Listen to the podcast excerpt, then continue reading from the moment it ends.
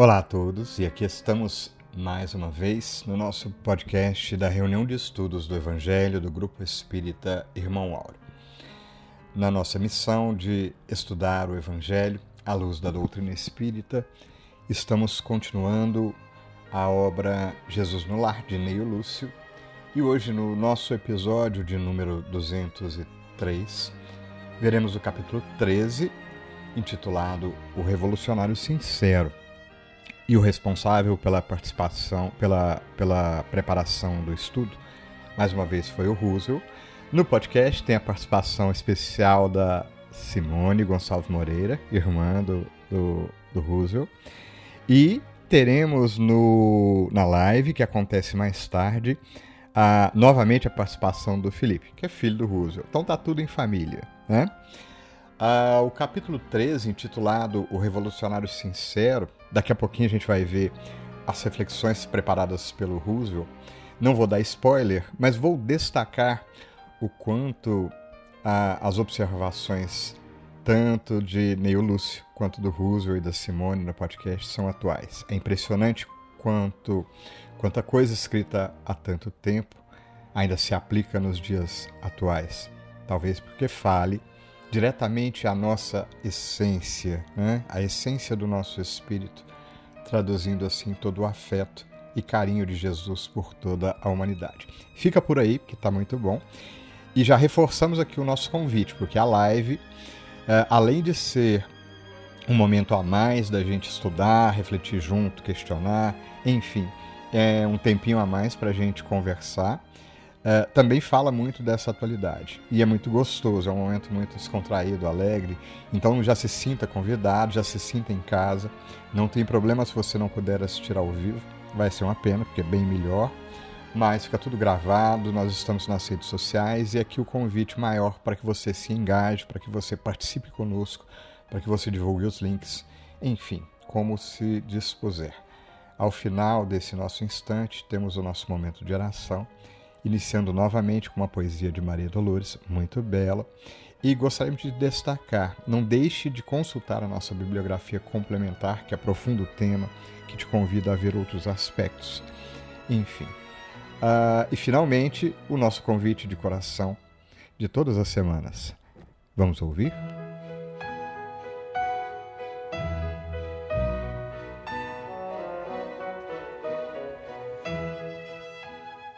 Boa tarde, boa noite, boa madrugada e bom dia àqueles que nos ouviram.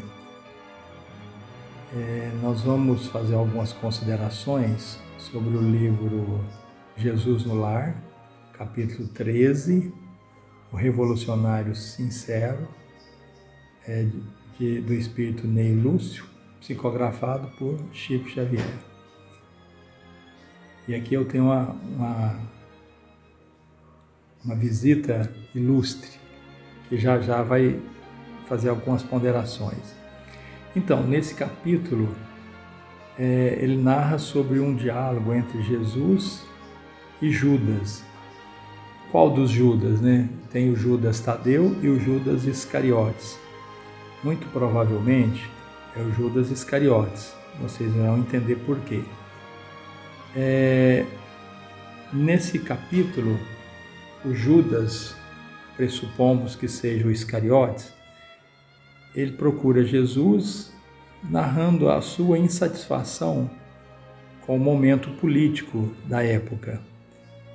É, Judas narra para Jesus que ele está insatisfeito com a postura que alguém trouxe para ele, né? Um, um morador local lá de Jerusalém, que o rei da época era muito mal com o povo. Ele, segundo esse relato, relatando para Judas que o rei era, era muito mandão, era explorador, é, e que não perdoava os seus, os seus é, comandados, né, os seus, o seu povo.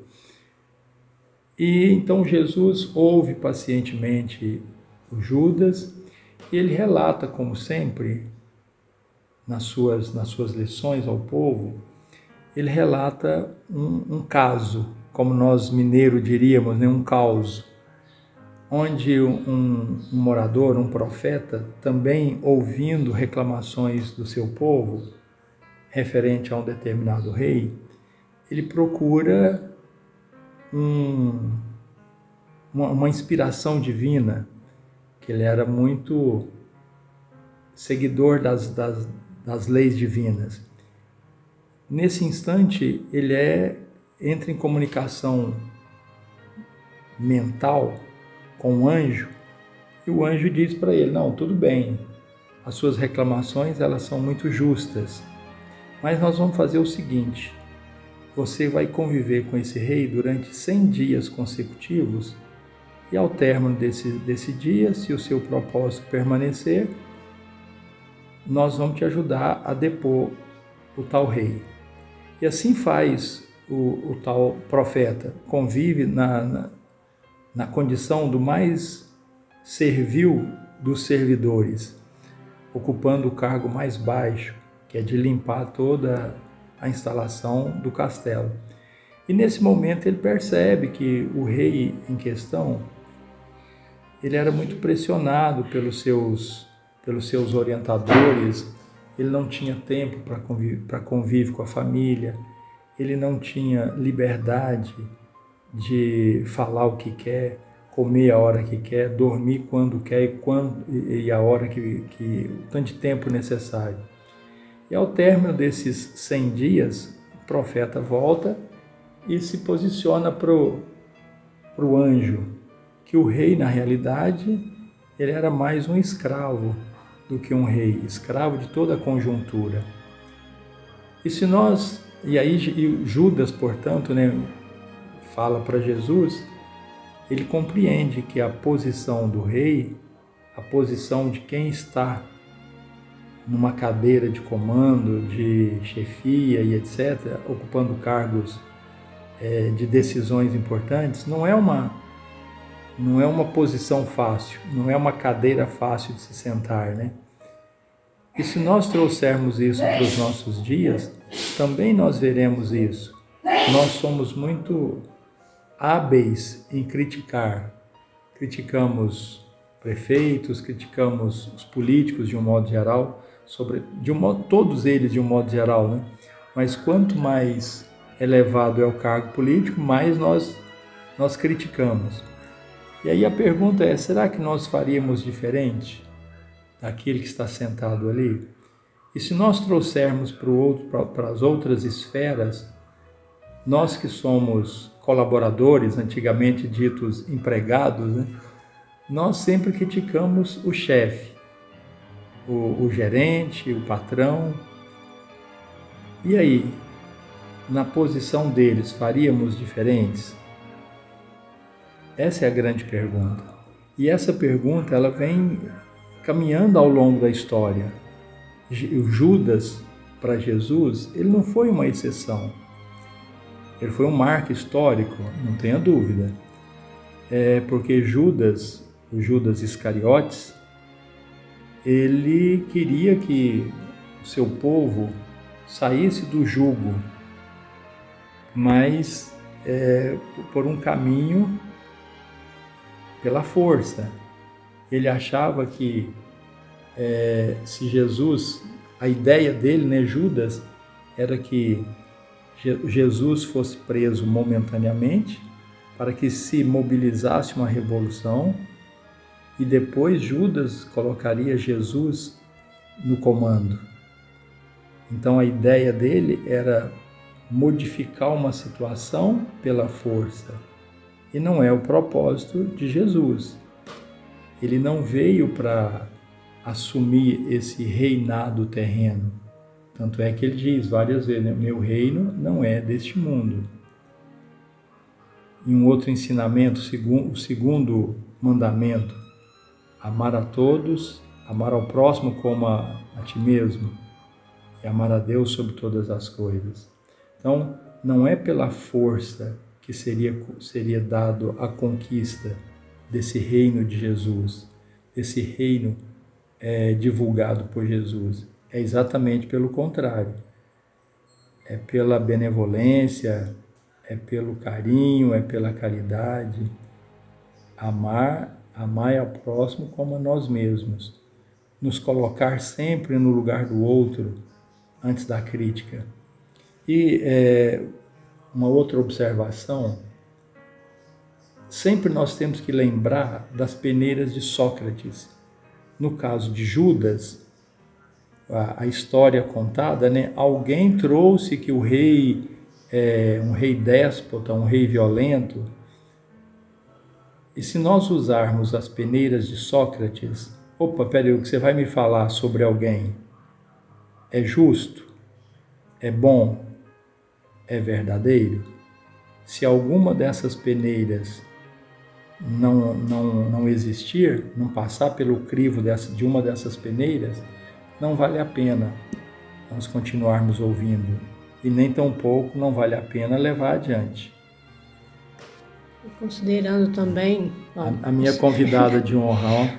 Simone, bom dia, boa tarde, boa noite, boa madrugada a todos. É, e considerando também né, o que o Roosevelt falou, nessa parte, nesse contexto, é, a nível político, econômico, qual é a nossa parte nesse contexto.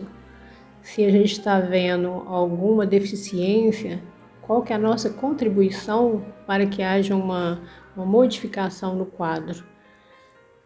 A maioria das vezes, a nossa contribuição é de colocar mais lenha na fogueira, é de criticar, é de rotular e de continuar falando mal. Lembrando que a nossa fala, o nosso exemplo, os nossos pensamentos soma-se a muitos outros e ganha uma força maior. Então, o nosso papel nesse instante seria justamente o contrário, é como o, o, o profeta fez, né? Olhar o, que, que é a verdade e procurar dis, é, propagar né, essa verdade tal qual ela deve ser, procurar ajudar. Mas a gente também não pode centralizar somente nessa, nessa parte política econômica. E a gente, para falar dessa parte, a gente lembra de uma lição do Boa Nova, em que Jesus curou a sogra de Simão Pedro e ela ficou maravilhada e procura o genro e pede favores, né? Fala, olha, vamos, vamos pedir para Jesus nos ajudar, né? É a lição oração dominical. Isso. Então, ela incita Pedro a procurar Jesus para ter melhoria, porque ela se considerava que eles eram tinham que trabalhar muito, a casa era modesta, tinha faltas, né? E ele, Pedro, quando procura Jesus, cita alguns exemplos. E um deles é que enquanto a mulher dele tinha que cuidar de horta, plantar para ajudar na economia doméstica, Joana de Cusa, ele achava que ela ficava lá é, com um punhado de empregadas sendo bajulada, não tendo fazendo fazer nenhuma, nenhum esforço. E dentre outros exemplos, mas vou colocar esse pela resposta de Jesus. A nível de responsabilidade. A responsabilidade de Joana de Cusa era muito maior que a da mulher do Pedro, que cuidava da horta, tinha um papel importante mas o papel da Joana de Cusa também era de uma responsabilidade enorme, que ela tinha cuidar daquelas servidoras, daquelas empregadas dela. Então, como o Roosevelt falou, a necessidade de nos colocarmos no lugar do outro antes de julgar. Então, onde eu estou, eu tenho que fazer bem feito. E lembrando o Haroldo Dutra, nós temos que florescer onde nós fomos plantados sem questionamentos é, errôneos, né? sem é, ficar contra Deus, a gente falar, ah, eu sou pobre, eu tenho que trabalhar tantas horas, enquanto o outro está no ar-condicionado e eu estou trabalhando na lavoura, por exemplo, né? Onde eu estiver é o meu, meu local eu tenho que florescer onde eu estiver. Cada um está onde precisa estar. E não vamos nos alongar, senão não sobra muito para daqui a pouco. Então vamos aguardar a nossa live, né? Esse podcast aqui é só um, um aperitivo. Um, gostinho, um aperitivo para a gente degustar mais tarde os ensinamentos de Jesus. Então, boa tarde. Até daqui a pouco. Iniciaremos nosso momento de oração com a poesia Agradecer para Servir, de Maria Dolores.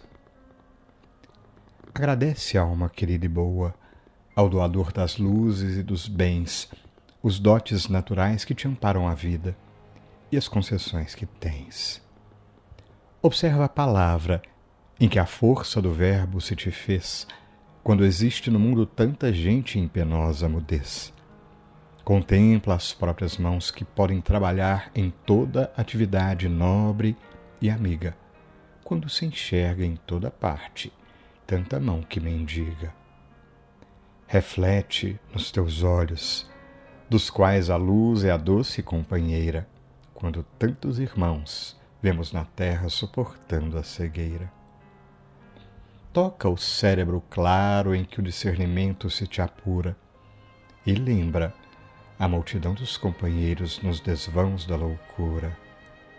Certamente, alma boa, Deus, o dispensador dos recursos supremos, não tem culpa do pranto que há na estrada que nós mesmos fazemos. Saibamos, entretanto, agradecer os tesouros e dons de que nos faz dispor, a fim de que saibamos levantar a grandeza da vida e a redenção do amor. Mestre Jesus, ao refletirmos no teu Evangelho de ensinamentos sublimes e na grandeza da vida com tantos recursos, em nós e ao nosso redor, te agradecemos de coração e nos juntamos a Ti, Mestre amigo, para agradecermos ao Pai Maior, Suprema Força, que rege os universos e que nos cobre de amor. Ampara-nos os corações, porque somos necessitados, Jesus, para que, envolvidos pelo teu amor, possamos acerenar nossos corações e buscar o devido valor dos recursos e dos acontecimentos que nos cercam. Certamente, mestre amigo, ao olharmos para nós mesmos, reconheceremos dificuldades e problemas. Mas ampara-nos para que o nosso olhar também seja transformador transformador dos nossos sentimentos e das nossas vibrações, transformador de cada coração que se achega até nós. Ajuda-nos, Mestre, a reconhecer em nosso próximo a melhor parte e, sobretudo, possibilidades de algo fazermos e realizarmos, de melhor sentirmos e sempre de um esforço a mais, no verdadeiro sentido de buscarmos o autoaprimoramento, o burelamento e a reforma íntima. Sabemos, Jesus, de que necessitados que somos, precisaremos do teu amparo, do perdão dos nossos erros perante a divina providência. Mas nesta prece, renovamos a disposição e o ânimo, na certeza de que tu, mestre amigo, nos acompanhas sempre, de que os bons espíritos estarão ao nosso lado, provendo-nos força, ânimo e coragem para prosseguirmos. Por isso mesmo, repetimos de coração contigo, Jesus.